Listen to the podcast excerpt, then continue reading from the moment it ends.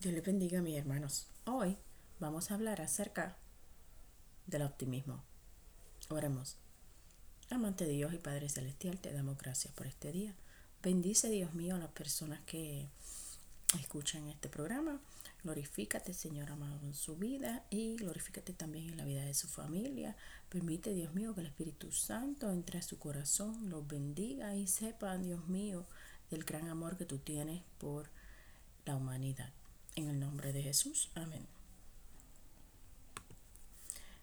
La palabra optimismo está definida como tener seguridad en que alguna situación o algo va a resultar en lo mejor.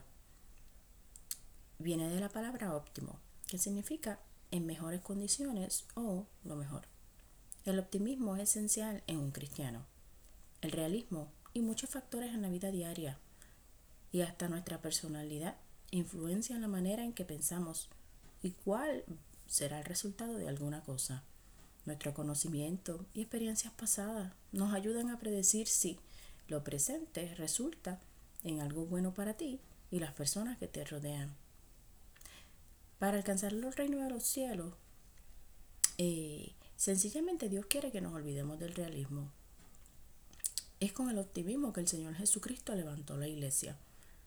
Por ejemplo, tenemos misioneros que van a otras partes a predicar, otras partes del mundo. En el momento en que el misionero se ponga a pensar en las dificultades que va a tener en ese país, se le quitan todos los ánimos de ir. Pero lo que el Espíritu Santo hace es que se encarga de que el misionero tenga un carácter optimista, que diga, yo puedo llevar la palabra de Dios hasta el fin del mundo. Asimismo, un pastor que abre una nueva obra, el Espíritu Santo está de su lado. Él se encarga de hacerlo optimista. De manera que no importa si aparece un feligrés, como si aparecen 100, el pastor haga su trabajo. La lectura de la palabra de hoy se encuentra en Números capítulo 13 y 14. Leemos.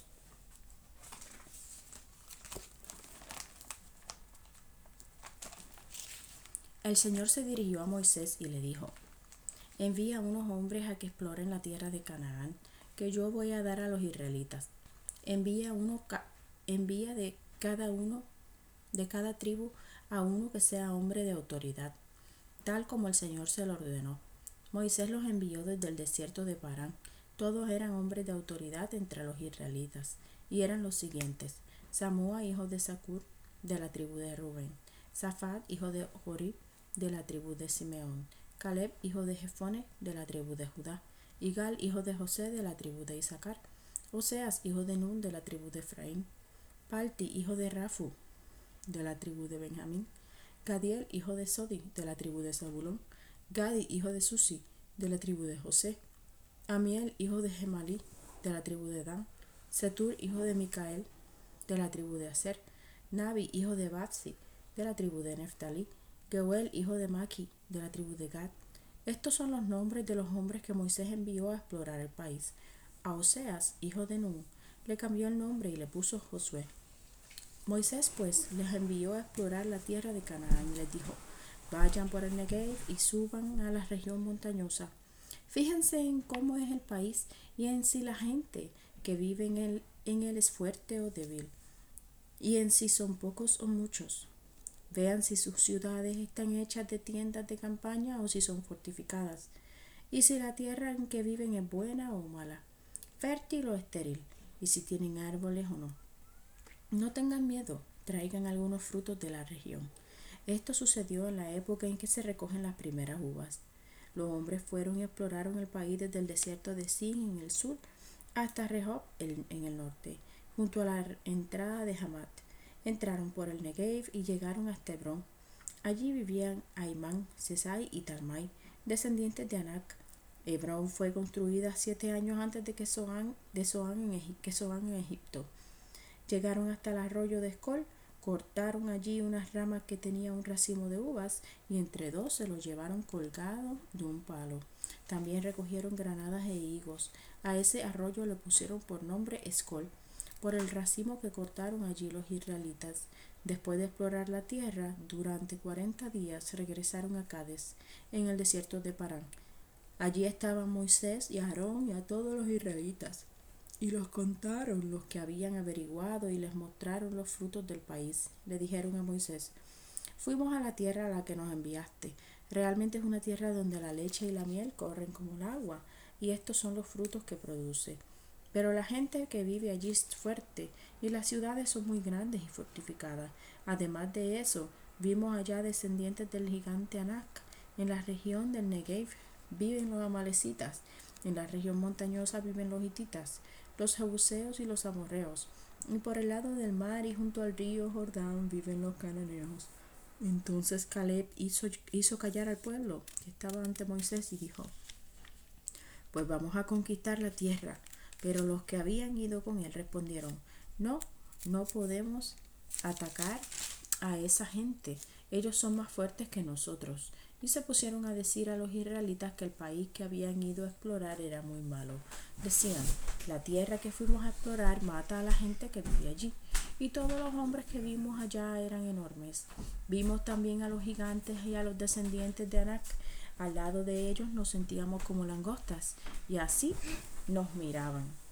Entonces los israelitas comenzaron a gritar y aquella noche se la pasaron llorando.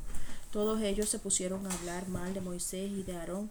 Decían, ojalá hubiéramos muerto en Egipto o aquí en el desierto para que nos, para que nos trajo el Señor a este país, para morir en la guerra y que nuestras mujeres y nuestros hijos caigan en poder del enemigo. Mas no valdría regresar a Egipto, más nos valdría regresar a Egipto. Y empezaron a decirse unos a otros, pongamos a uno de jefe y volvamos a Egipto. Moisés y Aarón se inclinaron hasta tocar el suelo con la frente delante de todo el pueblo, y Josué y Caleb, que habían estado explorando el país, se rasgaron la ropa en señal de dolor y dijeron a todos los israelitas, la tierra que fuimos a explorar es excelente. Si el Señor nos favorece, nos ayudará a entrar a esa tierra y nos la dará. Es un país donde la leche y la miel corren como el agua, pero no se rebelen contra el Señor, ni le tengan miedo a la gente de ese país, porque ellos van a ser pan comido para nosotros. A ellos no hay quien los proteja, mientras que nosotros tenemos de nuestra parte al Señor. No tengan miedo. Entonces voy a, pasar al capítulo 14, verso 26. Eh, verso 26, donde el Señor le dice a Moisés y a Aarón, ¿Hasta cuándo voy a tener que soportar las habladurías de estos malvados israelitas? Ya les he oído hablar mal de mí, pues va a decirle, ve a decirle de mi parte, yo el Señor juro por mi vida que voy a hacer que les suceda a ustedes lo mismo que les he oído decir. Todos los mayores de veinte años que fueron registrados en el censo y que han hablado mal de mí morirán y sus cadáveres quedarán tirados en este desierto, con la excepción de Caleb y de Josué. Ninguno de ustedes entrará en la tierra donde solemnemente les prometí que los iba a establecer. En cambio, a sus hijos de quienes ustedes decían que iban a caer en poder de sus enemigos, los llevaré al país que ustedes han despreciado para que ellos lo disfruten. Entonces vemos cómo eh, Jehová Dios favoreció grandemente a eh, Caleb y a Josué y a Josué y como el resultado de ser una persona optimista, de pensar siempre sí, vamos adelante con Dios, em, le trajo eh, buenas cosas a la familia de Josué y a la familia de Caleb. Eh, ser optimista es bien importante y cuando le pedimos a Dios en oración, le tenemos que pedir pensando y teniendo fe en todo lo positivo, en todo lo bueno. Pedir como que las cosas están hechas realmente. Si vemos la vida con optimismo, vamos a tener la capacidad de por nosotros mismos seguir adelante y lograr cosas que nos propongamos y completar las obras que Dios ha determinado para nosotros. Tenemos que ser optimistas en el camino del Señor porque sabemos que hay muchas cosas que van a suceder de manera que si siempre vemos que va a, eh, resultar algo bueno, lo más óptimo también se va a completar porque nuestra mente tiene un poder grande. Y cuando le pedimos a Dios en oración, Él contesta nuestras oraciones. Con optimismo nosotros tenemos, nosotros hacemos desaparecer problemas de la gente.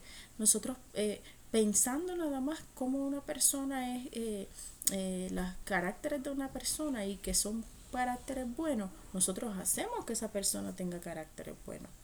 Así que Dios quiere que tengamos un corazón puro.